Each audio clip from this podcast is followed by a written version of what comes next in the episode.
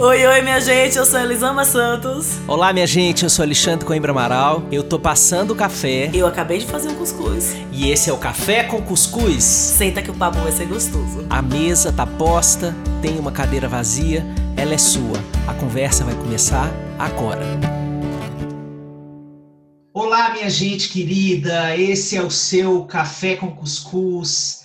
A gente já tá aqui com a mesa posta a cadeira, como eu acabei de dizer, está pronta para te receber. Se é a primeira vez que você escuta, a gente é um podcast absolutamente maratonável.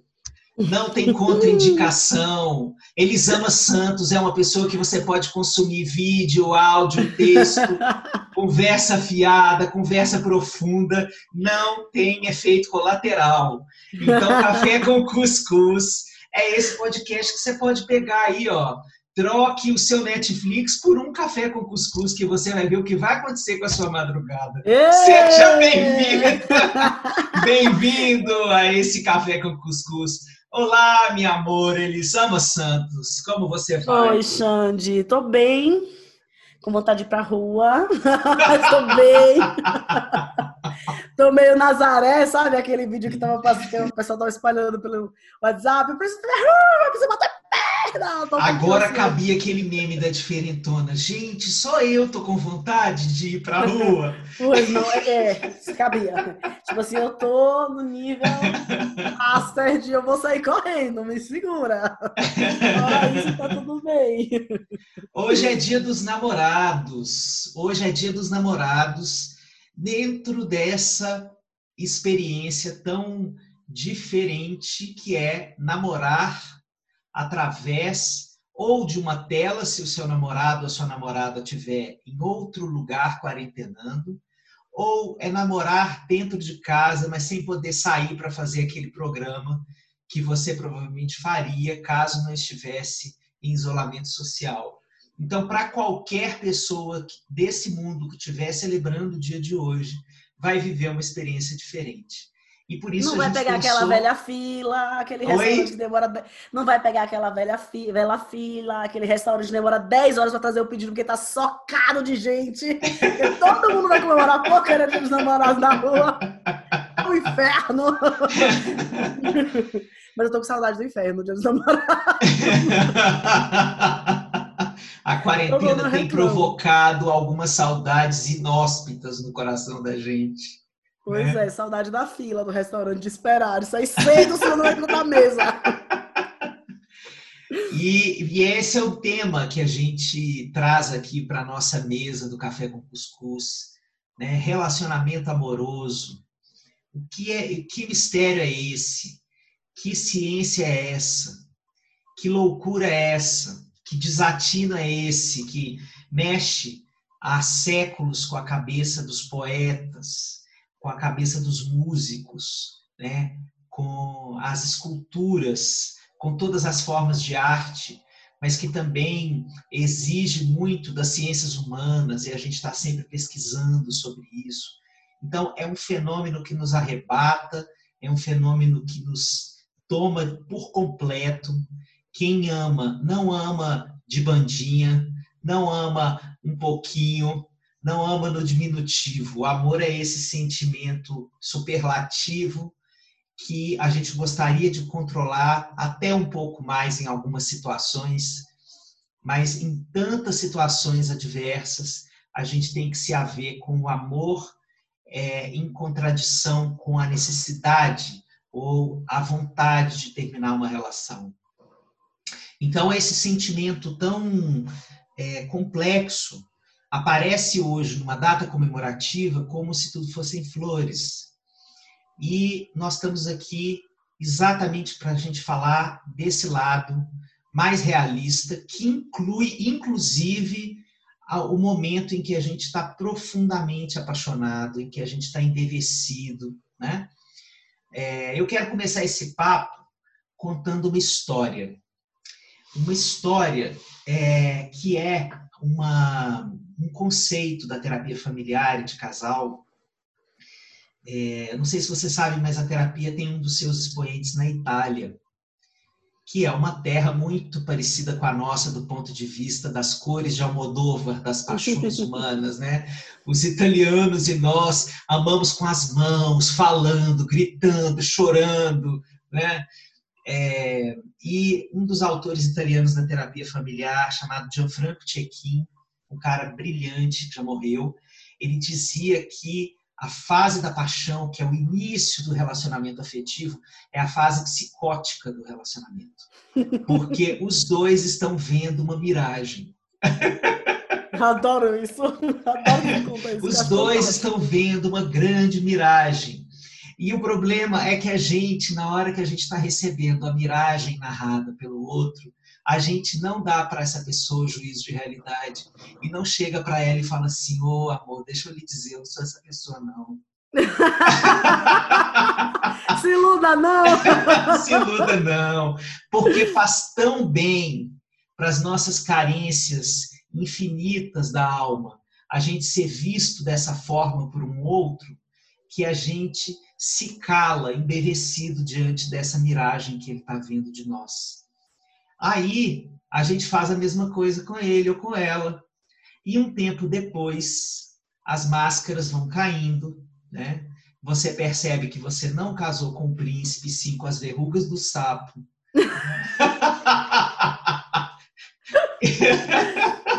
e essa ilusão vai se desvanecendo diante dos nossos olhos, né? E é aí que, que diz Gianfranco Tchequin que vem o verdadeiro casamento. O verdadeiro casamento acontece depois da morte dessa fase psicótica. Né? Na hora em que a gente realmente decide se casar com a pessoa de verdade que a gente conhece, desconhece, rejeita, reaceita e se recasa inúmeras vezes ao longo de uma vida. Isso não quer dizer que a paixão não seja importante, ela tem uma função importantíssima, como a cola primeira de um relacionamento, mas a gente sabe que ela não dura. Né? A gente pode voltar a se apaixonar pela mesma pessoa, mas a gente está se apaixonando cada vez mais por uma imagem mais ajustada, como se fosse aquele aquele ajuste do microscópio que você vai fazendo para chegar na imagem mais perfeita e mais precisa. É, a gente está se apaixonando por uma é, perspectiva mais próxima de quem a pessoa é. Então, nem nós conhecemos as pessoas completamente, nem elas nos conhecem completamente. E nessa aventura a gente vai se descobrindo o tempo inteiro. Gente, eu amo isso que você fala, você conta dessa essa fase psicótica da relação e como a gente tem dificuldade de abrir mão dela para o casamento real, né? Sim, sim. É como a gente tem dificuldade de aceitar que ninguém vai ser o perfeito da gente. Se hoje eu escrevi, as pessoas vão escutar esse podcast provavelmente no domingo, mas Deus namorados é hoje, né?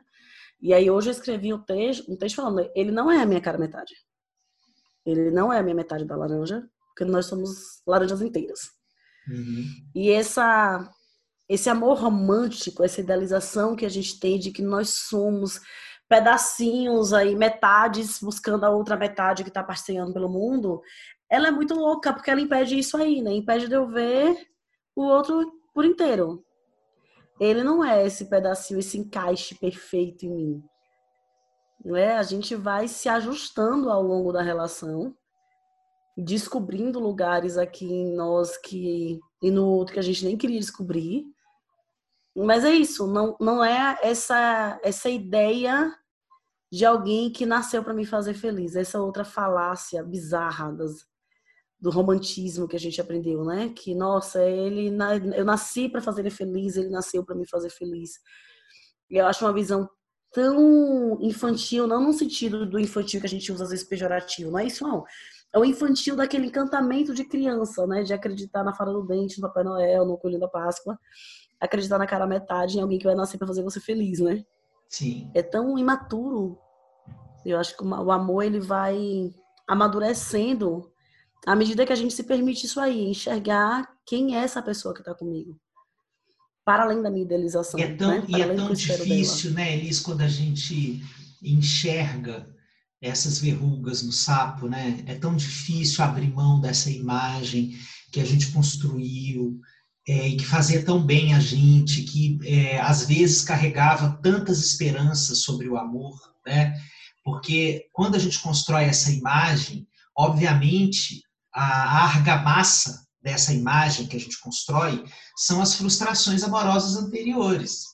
Então, a hora que aparece a pessoa, the one, a gente vai lá e coloca todas as frustrações, todos os fracassos, todas as dores, tudo que a gente viveu e não deu certo, mas gostaria que tivesse dado, a gente coloca nessa amálgama, dessa imagem que a gente vai construindo dessa pessoa, e aí, de repente, vem a vida e fala assim: não é bem assim esta vida carrascona que vem destruindo os nossos castelinhos de areia um a um, né? A quarentena é uma delas, né? Isso que é o de coronavírus.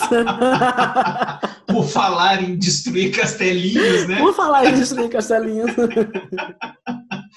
É, e eu também quero, de alguma forma, incluir na nossa conversa o efeito da quarentena sobre os namorados.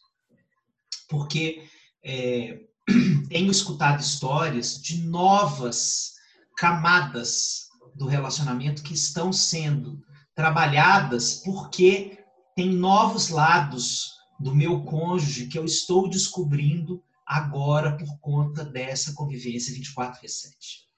Né? Mesmo em casais longevos, mesmo em histórias duradouras, né? mesmo em relações que têm é, uma certa estabilidade, né? a gente está vivendo é, uma experiência muito nova. É, então, talvez esse Dia dos Namorados, para algumas pessoas, tenha um gosto agridoce, porque ele está vindo com o tempo de se acostumar a essas coisas que eu estou conseguindo ver no outro e às vezes até em mim mesmo nesse, nessa quarentena. É, esse que você falou em um outro episódio da gente, esse acabar com lá fora, não tem mais lá fora, né? Isso. Então, quando a gente acaba com lá fora, e a gente se tranca num lugar forçosamente, então não é porque a gente está querendo né, viver de amor, é porque a gente está precisando ficar trancado dentro de casa mesmo. E com o temperinho de medo, insegurança, angústia, ansiedade, dessa né, indefinição, não é o melhor temperinho do mundo. Então a gente vai conhecer lados desse caldo aqui, tornar o caldo algumas vezes, porque não tem como não fazer. Né? Esse nível de de convivência que a gente está tendo com todas as pessoas que convivem com a gente, principalmente nessa coisa da relação, ninguém, a gente não teve, ninguém nunca teve na nossa história recente, porque não vivemos nessas condições tão adversas como nós estamos vivendo agora. Uhum. Então a gente está descobrindo lados nossos e lados no, do outro muito profundos. E é difícil sustentar, e a gente falou isso em algum outro episódio, a idealização com tanta proximidade né, com esse nível de proximidade, não, dá, não sustenta. É o que dizem do balé, que você não pode sentar na primeira fila. Né? Você tem que sentar sempre do meio para trás, porque aí você enxerga melhor, você enxerga com a beleza, com o contexto. Você está na primeira fila, você acha meio ruim o espetáculo. Estamos sentados na primeira fila um do outro agora, né? Sim. E aí é um nível de proximidade intenso para qualquer relação, independente do tempo que ela exista, né? É, eu, eu tenho tanta convicção disso que você está falando. É, o, o, casamento ele é uma entidade que não foi é, preparada como uma instituição para sobreviver à larga convivência. Se nós formos pensar, é, sempre existiu na ideia de um casamento esta ideia de que havia, haveria um vínculo forte é, no início lá, né, das, das relações conjugais do jeito que a gente conhece, era aquele negócio, o dote, os pais combinavam, etc, etc, etc. Mas, mesmo que a intimidade do casal fosse construída depois da, da definição da relação, é, sempre tinha um afastamento, né? É, em geral marcado pela ida do homem para fora e a mulher ficava dentro de casa cuidando da casa e dos filhos, porque nós estamos numa sociedade patriarcal. Mas é, veja que mesmo com as novas conquistas de gênero, desde a revolução feminista dos anos 60, as revoluções de costumes e tudo isso, mesmo com os dois trabalhando, né, continuamos com esse panorama de que nós nos vemos num pedaço muito curto do dia. né? E o máximo que a gente vive é, de experiência de um dia juntos, um do outro dia juntos, é quando a gente está de férias, são 30 dias. Né? Então, acho que pode ser, para muitos relacionamentos, a primeira vez em que o relacionamento está de forma ininterrupta, três meses convivendo com toda a dor e a delícia de ser o que é, né? Então, eu acho Sim. que esse esse fenômeno é inédito. A gente fala da nossa singularidade, muitas vezes a gente fala da quarentena no nível pessoal, mas agora aqui a gente está abordando ela nesta questão conjugal, né? Muito provavelmente, você vê, eu e Tani temos mais de 20 anos juntos. É a primeira vez que a gente fica tanto tempo de forma ininterrupta desta forma, né? Desta maneira, é, juntos. São 20 anos em que isso poderia ter acontecido pelas mais diversas razões, mas Nunca aconteceu. Não acontece, cara. Assim, essa semana eu recebi um, uma notificação da Gol falando uma promoção de uma passagem. Aí eu fui abrir o aplicativo para olhar a promoção. Aí eu abri o aplicativo, meu olho cheio de lágrimas, eu fechei de novo. Fiz, não vou. Deu uma saudade da rua. Eu não, na minha história recente, assim, nos últimos quatro anos, eu acho, eu não me lembro quando eu passei três meses sem viajar três meses sem ser só Elisama no aeroporto com um livro na mão, ou num hotel, que era, né? O, meu trabalho não é um trabalho que eu saio todos os dias, mas quando eu saio, eu saio por um final de semana, sabe? Sim, sim. Então, assim, tem três meses que eu não sei o que é isso. Eu olhei o aplicativo, me deu vontade de chorar, sabe? Eu, eu fechei, eu fui me afastar, eu com as crianças, dei uma choradinha assim, cheguei lá, eu, aquela saudade de ser mais do que a Elisama, que é a esposa de Isaac, que é mãe de Miguel e Helena, que a gente conseguia se esquecer um pouquinho desses papéis quando a gente estava em outros lugares, né? Sim. Então você conseguia não pensar na Dani enquanto você estava rindo com outras pessoas, brincando com outras pessoas, conversando assim. Você não era o Xande esposo da Dani, você era o Xande. E aqui, nesse momento, enquanto eu estou trabalhando, enquanto eu estou conversando, eu estou ouvindo a voz de Isaac com as crianças. Uhum. Né? Eu, eu, deixo de ouvir a voz dele quando eu vou dormir. Eu acordo ouvindo a voz dele, durmo ouvindo a voz dele. Sim. É um nível de, de, de aproximação, de intimidade, de mistura das coisas, cara, que a gente nunca viveu, sabe? Assim, e é interessante a gente pensar, né? É, são algumas coisas que a gente pode pensar a partir disso que você está falando, que é você sempre levanta a bola desse, dessa conversa. Eu, eu sinto você a levantadora vôlei, e eu corto. Assim. É, a dupla perfeita! Você levanta, eu corto. Ai, ai, embora eu nunca tinha, tenha sido um bom é, cortador. Eu conseguia levantar, mas cortar não, porque eu sou baixinho, né? Geralmente o cortador é o maior do time. É, embora você seja a grandona aqui da dupla, às vezes eu levanto para você cortar também, mas você sempre faz isso por mim.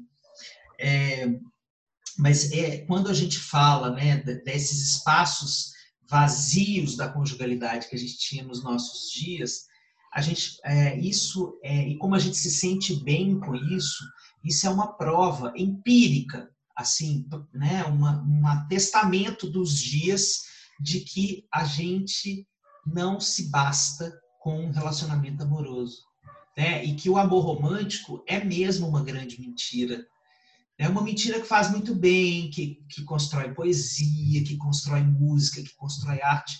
Mas é uma mentira. mentira. É uma mentira. Porque é, a gente não se basta com esse relacionamento. E acho ótimo que a gente não se baste. É importante que a gente não se baste.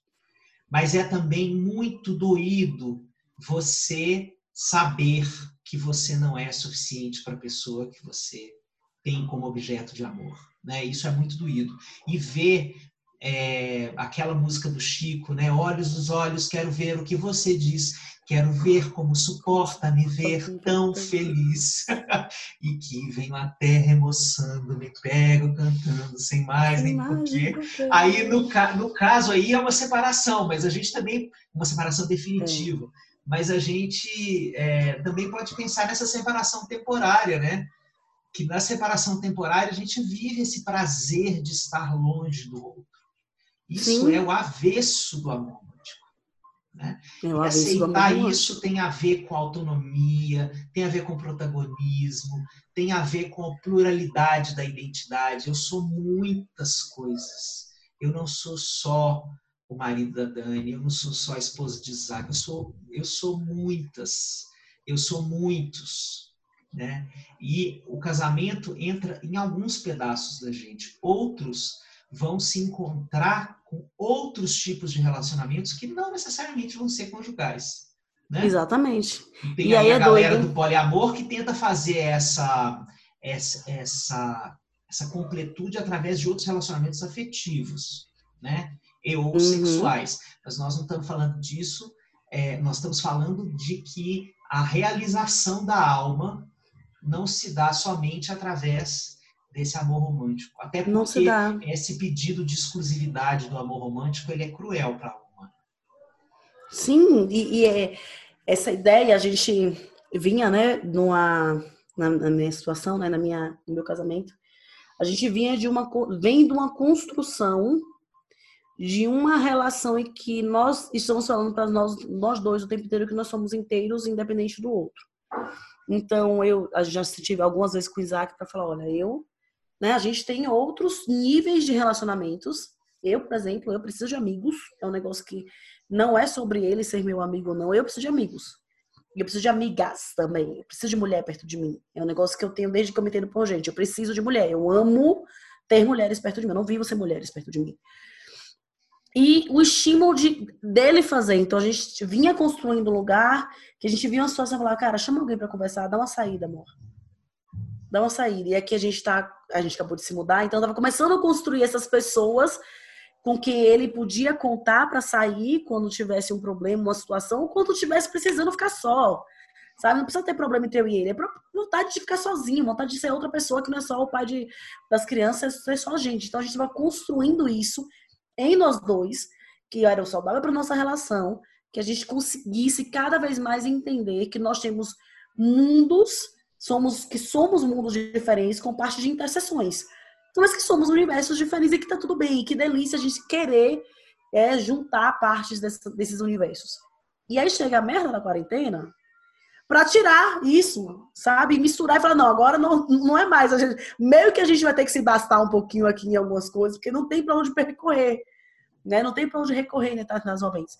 Não tem mais um abraço é, para falar, Xande, eu vou aí conversar com você. Dani, vamos tomar um café comigo. Que era, né, atualmente vocês, Camila, eram as pessoas que estão mais perto de mim, que eu já lembro ah, você está fazendo o quê? Posso para ir? Né? Então, não tem mais. Ah, mas não... deixa, eu, deixa eu dar real para as pessoas aqui. É, você não é essa pessoa que convida para ir para o café, você traz o café. né? Ela vem com o café, com o cuscuz. Aqui na minha casa, a Elisama é conhecida como uma pessoa que traz bolos. Inclusive, eu vou contar uma historinha, um parênteses. Outro dia, eu e Dani conversando sobre é, ter levado. Ah, falamos assim: ah, eu levei um bolo de um paciente. Né? É, e estávamos conversando sobre essa palavra, bolo, levar bolo. Aí lá no fundo da sala, Gael seis anos, grita: É a Elisama! é bom, Elisama chegou! Então, você é essa pessoa que traz bolo, bolo de tudo quanto é tipo, minha gente. Deixar vocês com água na boca, do jeito que eu tô aqui agora, com saudade. Tem três meses que essa mulher não traz bolos. Não, mentira, ela trouxe no meio da quarentena. Até na quarentena essa mulher trouxe bolo. É verdade, deve ter uns dois meses que a gente não tem bolo seu, por favor, Elisa, um bolinho. Vou deixar, bolinho. Não, eu já tava programando o bolo do São João para deixar na casa da galera. Oh, tá vendo? Gente, Mas, pois é, então, eu te cortei nesse momento que você estava falando de, de que você precisa dos amigos, das amigas, dos encontros, né? Sim, e é isso, e a gente perdeu. Não tem mais, assim. Vinha de uma relação, a gente vinha construindo essa relação, fortalecendo em nós dois, esse lugar de que quanto mais inteiros nós formos, menos a gente vai querer pedaço do outro para se preencher.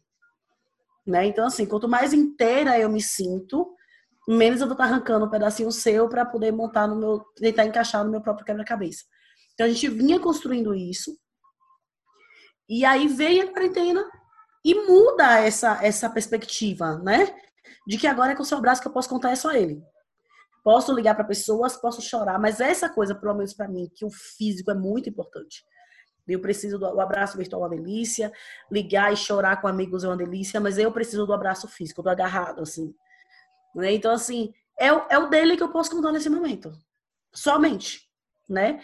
Então, mudou muita coisa.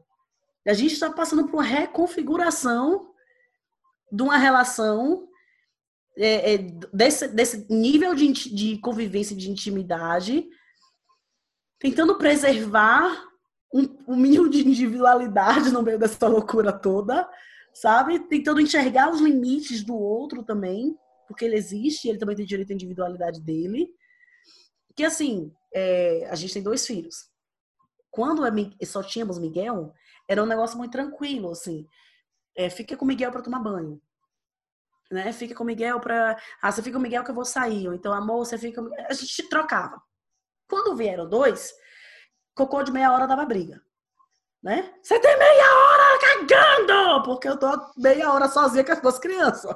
Então, assim, cocô de meia hora dava briga. E aí, tivemos vida normal, crescendo. Agora, com esse nível de convivência de novo, cocô de meia hora voltou da briga, sabe? Tipo assim, você tá escapando! Você tem meia hora no banheiro, mostra que você cagou, sabe? Assim, cara! É fácil montar um casamento, dia dos namorados, namorado é fofinho agora.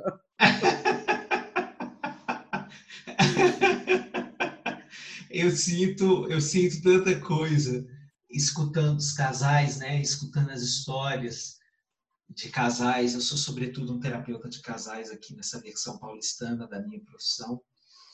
É, e os casais estão, bom, uma grande parte deles já se separou no início da quarentena é, já estava no finalzinho né, do relacionamento mesmo, e, a, o excesso de convivência terminou de partir o fio tênue que ligava aquelas duas pessoas, mas os que perseveraram né, dentro de uma crise, é, eu sinto que estão conseguindo crescer muito.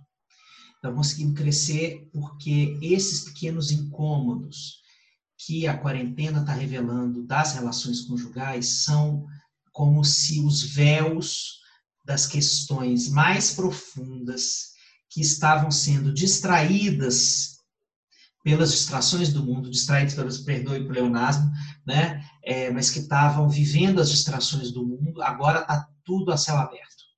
Né? Então, é, esses pontos de conflito são parte da faxina existencial que a gente está precisando fazer durante a quarentena. Né? Então, mas eu sinto também muita esperança nessa história, porque ao longo desse tempo, já são três meses, né, eu tenho visto muita melhora de relacionamento conjugal. Eu acho que no início foi assim, é, uma intensidade, um jogo de energia, de conflito, de tensão, desespero, né? É, e agora a gente já está num outro momento. É, e, sobretudo, o que eu acho que está acontecendo de mais bonito é, com os casais é a descoberta da compaixão. Então, como é, estamos todos vivendo uma situação de tanta vulnerabilidade emocional, é, nós estamos vivendo a necessidade de recebermos a compaixão do outro e isso gera um fluxo, como se fosse um, um círculo virtuoso de compaixão. Então, eu, eu olho para o outro de forma compassiva, eu compreendo melhor as necessidades da outra pessoa, o que que essa pessoa está me demonstrando nesse momento, com um acesso de raiva, com um silêncio é, que não me responde o que eu, o que eu disse, ou com uma resposta meio atravessada, é, né? mas tem uma, mensagens que vão ficando melhor codificadas, que a gente vem escutando menos como para nós, porque não é para você, né? é para as emoções dele que ele está falando, é para as emoções dela que ela está falando. Ela está com raiva da vida, está com raiva de Deus, está com raiva do coronavírus, né? É, tá com raiva de qualquer coisa que não seja a relação, é um efeito dessa emoção que está é, pressionada pela quarentena. Né? Então, eu sinto que a gente tem conseguido descolar isso, e isso é um fluxo muito bonito, porque como o relacionamento conjugal ele está sempre é, envolto nessa aura de que eu sou tudo para você, O lado sombrio dessa frase é que tudo de ruim que você faz comigo é por minha causa, ou para me atacar, ou para me irritar, ou para acabar com o meu dia. E não, não é assim. Nem somos tudo um para o outro, como a gente estava dizendo no início da nossa conversa, assim como é, os nossos desvarios que a gente às vezes comete em relação não são causados pela relação, vem de fora. Assim como os desvarios com filhos, por exemplo, não às vezes estão às vezes não estão dizendo de um problema na relação com o filho, mas na relação com o chefe, e você chega e despeja do filho, né? Então eu sinto que a, o fluxo da compaixão ele está é, trazendo muita esperança. Eu, eu sinto muita esperança quando eu vejo os casais é, se abrindo mais para essa capacidade de compreender o outro, é, de mediar é, o seu olhar, de respirar e falar assim, é essa aqui é para mim mesmo, essa essa fala aqui é para mim mesmo, isso tem a ver comigo, não, essa aqui não é para mim não, essa aqui não é para mim não, deixa ela estar tá lá, deixa ele estar tá lá, vamos, vamos, daqui a pouco a gente volta a conversar, isso tem sido muito bom de ver. É, acho que a gente está construindo novos acordos de um olhar mais realista, né? De um olhar mais realista para a gente, não um olhar mais realista para o outro. Sim. Então a gente está conseguindo enxergar os tempos e os espaços e as falas e entender que realmente nem tudo é para gente, nem tudo é sobre nós. Estamos conseguindo nesse espaço, entender qual é a distância saudável que a gente consegue permanecer, mesmo dentro dos poucos metros quadrados das nossas casas, né? Sim. A gente está nessa intensa negociação, que era facilitada pelo lá fora. Né? Era facilitada pelo, pelo vou chamar a galera para almoçar aqui em casa, né? Era facilitada pela mesa cheia de pessoas, era facilitada pelo encontro no barzinho. Muitos relacionamentos se mantinham fora deles mesmos porque estava sempre cheio de gente, né? Para fugir das próprias crises. E aí isso foi tirado. Então a gente agora tem se enxergado sem conseguir fugir de quem a gente é do que a gente está vivendo.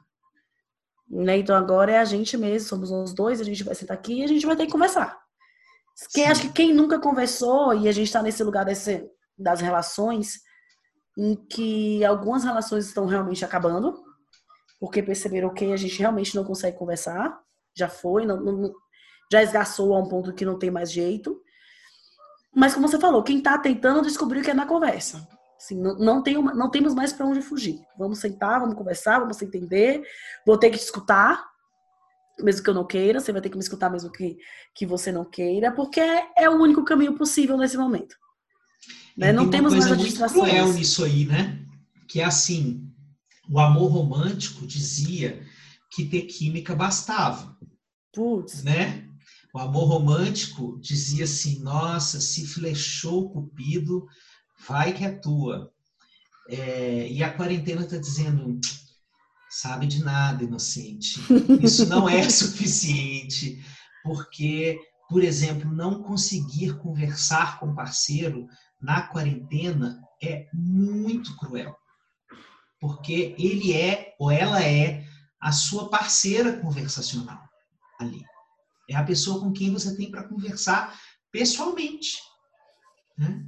À exceção das crianças, que você tem outro tipo de conversa, mas não é uma conversa de gente grande. Não é uma conversa é. sobre os medos da vida, sobre o futuro que foi embora, sobre o medo da morte. Né? Não é essa conversa. Pelo amor de Deus, não é essa conversa, minha gente. Se você por um acaso tem esse tipo de conversa com a criança, pare. É. O peso pra essa criança é demais, pelo amor. Só um parênteses rápido Só um né? parênteses né? importante. importante. Se você está tendo essa conversa, leia o drama da criança bem dotada. Tá, vá, vá cuidar disso aí, porque não tá dando certo, não é legal. Nossa, a gente ama até as mesmos autores, é Alice Miller, Ave Maria, que livrão. É, bom, então, é, eu sinto que essa quarentena está colocando uma pergunta, né? Como é que a gente, depois desse processo, vai passar a escolher cônjuges? Porque isso vai ser uma reviravolta cultural. Porque depois dessa quarentena a gente vai ter que botar nos, nos checklists lá né, das coisas que você acha que precisa ter uma pessoa para você chamar de sua e para você trazer para sua vida, vai ter que ser alguma coisa sobre convivência intensa. Assim. Quais são as... tem que estar. Agora pode estar. acontecer, então tem é, que estar ali. Pode ser, vai que, né? Vai que, então deixa eu ter certeza que pode. A minha avó dizia, ter certeza Xande. que isso é, avó... então, isso é muito, muito, muito sério. Sim, muito. A minha avó dizia que a gente conhece uma pessoa depois de comer um quilo de sal com ela. Que é sal no negócio que você come rápido, né? Então, aos pouquinhos, até você consumir, consumir um quilo de sal, né? Levou um tempo. E aí a quarentena tá, assim, o quilo de sal, no casa, em alguns casamentos durava um ano quase, né? Porque a convivência era pequenininha, né? Agora estamos na intensidade que o quilo de sal tá indo mais rápido. Então, é, assim... Talvez a gente já tenha tido que ir comprar outro quilo. Pois é. E aí é essa coisa de você conseguir enxergar e você falando dessa coisa que vai entrar vai mudar culturalmente, né? De você pensar, eu conviveria 90 dias trancado em casa. E alguns namorados tiveram essa ideia, né? Vamos quarentenar junto pra gente não ficar distante. Isso. E aí você pensa o nível que é. Quando começou isso, vamos quarentenar junto pra gente ficar distante de você 15 dias. Não... vamos adiantar nossa lua de mel. a gente vai namorar o dia inteiro, a gente vai ver Netflix, vai ser tão bom. E aí a vida deu uma gargalhada na sua cara e você já tem 90 dias trancado com a pessoa em casa. Então, assim, a gente. Ai, a gente tá vivendo. Que massa. né, a gente tá vivendo momentos muito únicos. E aí eu lembrei, quando você falou disso, de ah, será que quarentenaria com essa pessoa? Eu vi um meme uma vez que dizia assim: Eu com 20 anos ah, de que, que você gosta de ouvir, né? Quando perguntando para a pessoa antes de sair. Aí, eu com 30 anos, o quanto você está consciente das suas feridas, vamos jogar toda essa merda em cima de mim. tipo, quanto tempo de terapia você tem antes de começar a namorar? É, eu, eu costumo que... contar uma história, por exemplo, que na hora que a gente tem filho, né, é que cai na nossa cabeça que o amor romântico não contou essa história pra gente, né? Que na hora, é, na hora que a gente está lá na, no flerte, ou até na fase psicótica lá que a gente falou do início do relacionamento, da paixão, a gente não pensa nessas coisas, né? Mas na verdade, na hora eu sou do tempo que a gente paquerava na boate. Veja o verbo e o lugar que eu estou dizendo. Paquerava na boate. Boate. É, isso já revela a minha idade, sem que a pessoa precise saber a minha cara. Isso já tá. Quem está só ouvindo e não sabe quem eu sou, já entendeu a que década eu estou me referindo. então, eu sou do tempo que a gente paquerava na boate. Eu acho que ah, depois dessa quarentena, né, a gente vai ter que fazer outras perguntas antes a gente fazia perguntas, e aí, como é que vai? Como é que é seu nome? Aquele papinho furado. Né? Depois que você é mãe e pai, você percebe que você devia ter perguntado para ele lá na hora, lá na, na, primeira noite. E aí, fralda de pano ou fralda, fralda descartável? criação com apego ou, ou criação... O super nani. É, o super nani. Cara, e assim, filho leva o negócio para um outro nível. Para um outro nível. filho outro leva nível. o negócio para outro nível. Até ter Miguel, Isaac e eu nunca tínhamos brigado. Miguel nasceu, a gente tinha três anos e pouquinho de relacionamento. A gente nunca tinha brigado. Nunca. A gente nunca tinha tido uma discussão. Nunca. Nenhuma. Até, até, até a gente ter filhos, sabe? Até a gente ter filho, a gente nunca tinha tido uma discussão. Mas aí o, o negócio é muito complicado. É, a gente vê as diferenças de mundo de uma forma muito grande na hora que você tem uma criança para cuidar, né? É um projeto dos maiores da vida para você tocar junto. Né? E assim, é muito intenso. É muito intenso. E a gente vê um monte de casamento acabando. Porque o filho escancara o machismo da relação, né? O filho, e aí tem um negócio que você fala que eu adoro, o filho tira a mulher desse lugar que às vezes a gente construiu essa relação em que a gente é meio parental, eu sou meio mãe dele. Isso. E na hora que o filho chega e fala, peraí, já tem um aqui, meu amor, agora você se vira. Então Isso. é muita coisa. Fala um pouquinho disso, Xande, inclusive. Ah, eu falo, eu falo. Nós homens é, temos uma tendência de sermos dependentes emocionalmente das mulheres. Isso não é uma tendência inata dos homens, entenda. Isso é uma formação cultural. Né? Então, como nós somos super protegidos pelas nossas mães, que é, até pelo menos a minha geração ainda reproduziu o machismo estrutural, né? então ela nos concede privilégios em relação às irmãs. As irmãs arrumam a casa e os meninos não arrumam. As irmãs não podem sair, os meninos podem, coisa desse gênero. É, o que, que acontece? Nós é, construímos uma dependência emocional dessas mulheres. Isso tem a ver tudo com a formação é, da carga mental na hora que chega no casamento. Então, nós primeiro, primeiro dependemos da nossa mãe, depois passamos a depender de uma empregada doméstica, né, para aquele homem que é, monta o seu apartamento, mas ainda não está casado e fica ali, contrata uma mulher para limpar, né? É, e depois a gente passa a depender emocionalmente de uma companheira. Então, esse ciclo de dependência faz com que a gente vá criando uma relação materno-filial no casamento. Né? Então, a mãe, a mãe que cumpria essa função superprotetora, é transferir, o homem transfere esse papel para a mulher. Aí a mulher que se empodera, né? a mulher que descobre a armadilha por trás desse tipo de relacionamento, ela chega para ele e fala assim: Eu não sou sua mãe. Vá se resolver. Eu quero estar com você sim. Eu gosto de você sim. Quero uma vida com você sim. Mas não nesse patamar. Não nessa, nessa, nesse degradê de relacionamento. É, eu quero outra coisa com você. Eu topo e proponho isso aqui, ó, esse tipo. E aí a gente fica meio órfão, sem saber é, a quem recorrer, né, como se a gente tivesse perdido a âncora da, que sustentava é, a nossa vida emocional, né? Então, eu sinto que esse momento, né, da, da sociedade brasileira, por exemplo, é um momento em que os homens estão sendo convocados para amadurecer emocionalmente.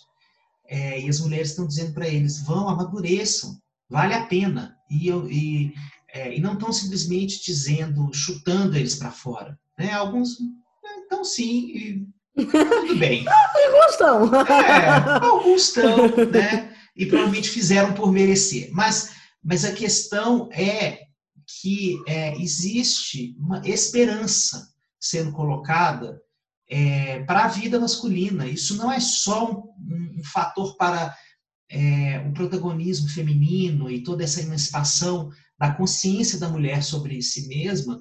Isso não é bom só para ela, isso é bom para a gente também. Porque quando a gente toma posse da nossa vida, né, os homens, nós tomamos posse da nossa vida, nós ficamos melhores também. Nós deixamos de ser essa metade da laranja que você falou aí, entendeu? Essa metade da laranja, porque a gente realmente acredita nisso e vive isso no nosso cotidiano. A mulher complementando a metade da laranja, dizendo para o homem o que, que, ele tem que fazer, dizendo para o homem o que. É, a gente já falou aí dos machismos na uhum. quarentena. Se vocês quiserem escutar mais, é, voltem aí no episódio Machismo de Quarentena, que vocês vão ver tá isso muito melhor discutido. Né? É. Mas então, é, esse, esse, eu sinto que a quarentena está fazendo isso por nós. O, o, grupo terapêutico de homens, né, que eu coordeno é, a cada 15 dias, que agora está online, é, ele tem revelado muito isso. E agora nós estamos com essa alegria de termos homens do Brasil inteiro, né, conectados é, pela internet e às vezes até homens brasileiros morando em outros países do mundo, enfrentando fuso horários de madrugada para conversar sobre essas coisas é, e para é, construírem um, processo de crescimento coletivo ali. Tem sido muito bonito. Então, eu, eu, muitas vezes as pessoas me escutam falar é, e acham que eu sou um um terapeuta polianesco, assim. Então, eu só apenas tenho esperança no humano. Eu vejo sim o lado sombrio, eu vejo sim a dor, eu vejo a dificuldade, vejo a opressão, vejo os preconceitos, os machismos, os racismos, os classismos. Eu vejo, mas eu também tenho esperança. Tenho e, e, e a esperança é, na verdade, o que me move na direção de continuar escutando o sofrimento humano. Porque o dia que eu não tiver mais esperança no humano, eu não tenho direito de estar mais nesse lugar. É, né? Porque não, não é, o paciente não merece um terapeuta que não, que não esteja que não esteja nesse lugar de esperança. Porque muitas vezes nós nos nutrimos da esperança que o olhar do terapeuta nos convoca a ter sobre uhum. nós mesmos, né? É, às vezes então, a gente está numa situação de tanta bonita. desesperança que o olhar, que a gente precisa dessa, dessa esperança emprestada, né? É, exatamente. Pra dar um gatilho na nossa própria esperança. Exatamente, é isso aí. Então, esses tempos de quarentena são esses tempos aí de casamento sendo postos à prova, é, não no sentido de é, serem a fase derradeira do casamento, mas dizendo assim, esse jeito que a gente está funcionando vai ter que morrer para renascer um outro formato, né? Que elementos da sua relação, que você, você que está nos escutando, que partes, que padrões de relacionamento, seu com seu namorado, sua com sua namorada, seu com sua namorada, sua com seu namorado, é, que padrões de relacionamento precisam morrer nessa quarentena? Morrer, M-O-R-R, morrer. é, é, um tempo de morte, é, de morte lá fora e a gente se condói com, né, e se, é, e se sofre com esses números avassaladores de mortes pela pandemia, mas tem um tipo de morte que é uma morte necessária, que é uma morte saudável, que é uma morte importante, que é a morte desses padrões opressivos para a alma, de é, formas maquiadas de estar do lado de um outro que deveria ser a sua expressão mais nítida e íntima, né? Isso tudo precisa cair na quarentena, eu acho. É, nossa, isso que está falando é na, no Mulheres que Correm com Lobos, existem alguns capítulos em que ela fala muito do ciclo vida, morte, vida, né? que algumas coisas precisam morrer para que surja essa nova vida. E aí eu trago um pouco da Brené Brown, que ela fala que as mudanças começam com colapsos, né? Sim. Às vezes o colapso é, é o que é necessário para a gente reconstruir. Então a gente já passou, na minha relação, por algumas crises. E a, cada crise que a gente tem passado e que a gente se olha e fala, ok, e aí a gente vai refazer o nosso acordo entre nós? Né? Vale a pena a gente tentar ajustar junto? Vale, então tá como é que a gente vai reconstruir aqui, porque vai ter que ser bom para os dois. E eu acho que é isso, essa visão real, porque de namorados, aí você abre o feed, vai ter um monte de imagem de gente apaixonada e de como o amor romântico, o amor maravilhoso, e a minha metade. E, e ok, a gente sente isso, a gente se enamora diversas vezes pela mesma pessoa e etc e tal. Mas tem esse olhar que a gente precisa ter de que o outro não nasceu para te fazer feliz, de que o outro é um ser inteiro e de que você só vai conseguir se relacionar com ele se você enxergar esse outro, do jeitinho que ele é. Para além da sua idealização. Né? Você precisa enxergar quem é essa pessoa que está com você, para além do que você idealizou sobre ela. E aí, o que você falou sobre coisas que precisam morrer, é esse momento de eu enxergar dentro da minha relação quem é essa pessoa e as coisas que precisam morrer entre a gente para surgir uma relação que ela realmente faça sentido para nós dois. O Marshall Rosenberg, que é o cara que esquematizou a comunicação não violenta, né, para quem não conhece, Marshall falava que a maioria dos nossos problemas poderia ser resolvido por, por crianças de seis anos se a gente conseguisse dizer o que a gente sente e o que a gente precisa, que é uma dificuldade imensa do outro, e conseguisse enxergar o que o outro sente e o que o outro precisa. E para eu entender o que eu sinto, o que eu preciso, o que o outro sente, o que o outro precisa, eu preciso enxergar quem é esse outro para além dessa fase psicótica, né? Você enxergar quem ele é, e aí o que é que ele sente, o que é que ele precisa, o que eu sinto que eu preciso. Vamos botar aqui essas cartas que a gente tem na mesa. O que é que eu espero desse jogo? O que é que você espera desse jogo? E vamos aqui, vamos aqui pensar como é que a gente pode construir isso atendendo a nós dois.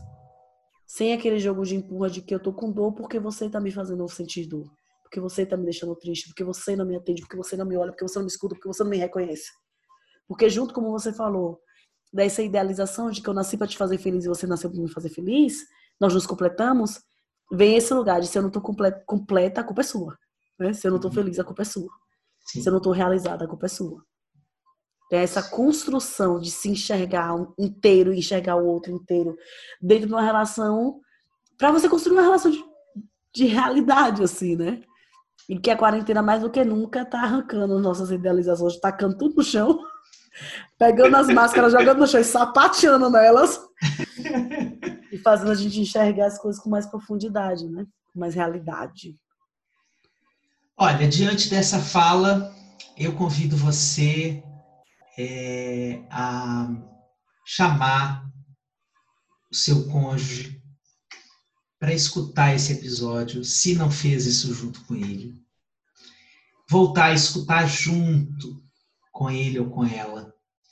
É, e convidar para que essa conversa nossa seja o fio que vocês começam a tecer juntos sobre a história, sobre o que vocês estão vivendo. Né?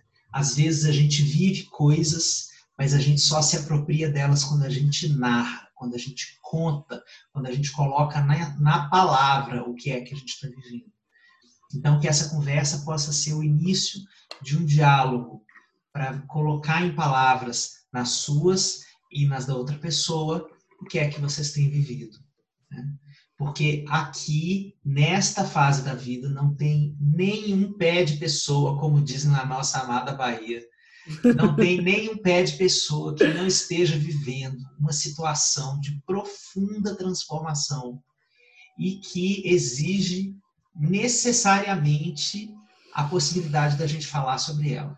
É muita coisa sendo colocada em movimento com o carro andando e a gente precisa de tempos em tempos parar e dizer assim: o que é que está acontecendo com a minha vida?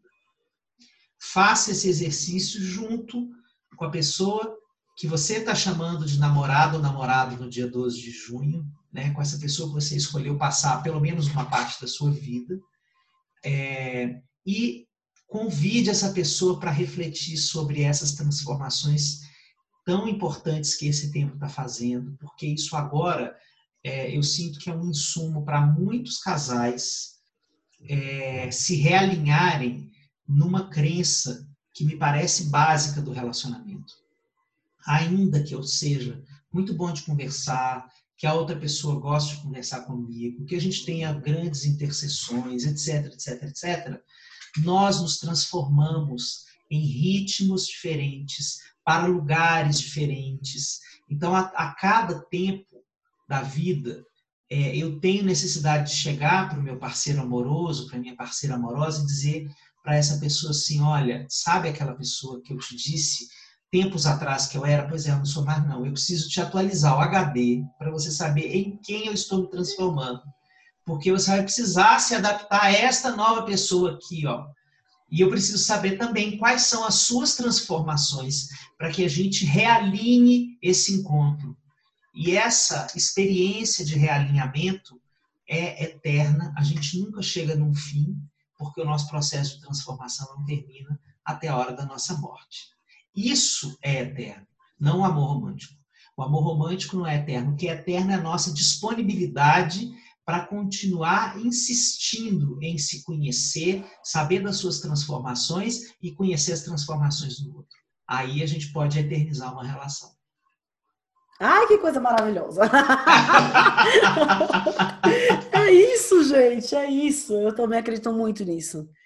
Que é essa então... disposição eterna, né? Essa disposição de estar olhando, de estar olhando, de estar olhando. Isso. E quando estiver cansado, para um pouquinho, dá uma é. distância para poder voltar depois. Se tiver dentro de um quartinho e sala, dá uma distância de 10 metros é, e fica ali com você mesmo, né? Vivendo essa, essa reflexão interna é, para entender o que é que esse mundo ao avesso está fazendo com você, com seu casamento, com seu namoro. Mas olha, de verdade, se você está é, embrenhado nessa aura namoradeira, por favor, venha namorar com Café com Cuscuz, namore com a gente, case com a gente. A gente é legal. Gente, a gente é legal. Aqui não tem negócio de fase psicótica. Não tem. Aqui, café com cuscuz é a vida real. Vida Ao alcance real. do seu fone de ouvido. É isso, cara, é isso. Acompanha a gente, fica com a gente, compartilha para quem você acha que pode se beneficiar. Nos meus vídeos, eu sempre encerro falando que mensagem de amor e de empatia a gente espalha. E é basicamente isso, né? A gente conseguir perceber as transformações. Eu acho que isso que o Xande falou, cara. De você chamar quem tá contigo, quem você tá aí chamando de namorado, de namorado, de namorade, chamar essa pessoa e vamos sentar aqui, vamos escutar. E isso ser o start, pra, porque a gente precisa conversar, às não sabe nem por onde começa. Tem tanta coisa embolada dentro da gente, né? Que quer conversar, que quer sentar para ajustar alguns ponteiros e falar, olha, não sou mais aquela pessoa de três anos atrás, dois anos atrás, um ano, um ano atrás, e não consegue. E aí usa isso aí, usa esse papo da gente aqui, essa conversa tão franca que a gente teve sobre nós, sobre relações, sobre tudo, para dar um start nessa conversa dentro da tua casa, sabe? Não existe relação sem diálogo, gente. Não existe. Não existe relação que, se, relação que se mantém sem conversa. E é importante dizer, diálogo não quer dizer você dando palestrinha. Sinto te informar, diálogo significa escuta, e escuta às vezes de coisas que a gente nem queria escutar. Né? Escuta, se porra, é em posição de escuta, é talvez vir coisas que você não quer que venham, mas que são essenciais, que são importantes. Então, conversa, conversa muito. Espalha essa nossa conversa aqui também, porque pode ajudar muita gente. É isso, amigo. Acho que temos um episódio, né? Temos um episódio. é, e estamos mais próximos de eu poder te agarrar e deixar o bolo esfarelar entre a gente, Ai, entendeu? Meu Deus do céu, eu tô com a saudade desse abraço, meu Deus do céu. Vocês vão dar de doida e sair correndo para que barem parar aí na tua casa. Que não é tão longe, porque quem tá me ouvindo é quase, é praticamente vizinho, condomínios colados quase. Muito Mas é obrigado é isso, por né? essa oportunidade de mais um café com cuscuz com você. Essa experiência tem me feito crescer muito é, e, sobretudo, é, tem oxigenado essa quarentena é, com a sua inteligência na minha alma, nutrindo os meus pensamentos, nutrindo as, os meus devaneios, as minhas reflexões, assim. E hoje eu quero te dizer o seguinte: consegui acabar porque gritamos. Eu preciso falar isso gritando. Eu consegui acabar porque o livro da Elisama ele é tão bom, gente. Ele é tão bom que você fica fazendo um movimento de resistência, sabe? Igual o movimento de resistência terapêutica. Eu não quero é, não quero ir para o terapeuta para me falar aquelas coisas que ele me fala e que eu não quero pensar sobre elas. Mas o livro é tão bom que a gente fala assim, não é possível, eu vou, eu vou passar a página mais uma e eu vou ficar mais próximo do fim. Eu vou voltar aqui nessa aqui que eu gostei. E eu fiquei assim lendo dessa maneira louca. Mas eu consegui terminar o livro. A gente vai precisar conversar sobre por que gritamos. Você que está me assistindo, antes de você compartilhar esse podcast no seu stories, você vai fazer um favor para você. Você vai pegar o seu dedinho e googlar Por que Gritamos na Amazon e vai encomendar esse livro para sua casa. E depois você venha me agradecer no meu direct, falar assim, Xande, você não é um vendedor tipo compre batom, tipo povo do Shoptime. Você é um cara de verdade, você está me recomendando coisa boa. Isso aí. Leia porque Amiga, gritamos. Eu te amo. Leia porque gritamos. Leia. Eu Apenas leia. Eu tô tão feliz com isso. Ouvir isso de você. Nossa, que eu sempre admirei tanto você falar isso no meu livro. Chega a dar um quentinho no coração. Ave Maria. Ave Maria. E em julho tem livro do Xande na parada. Ei! Isso a gente conta depois. Beijo, tchau. Beijo, te amo, te amo. tchau, gente.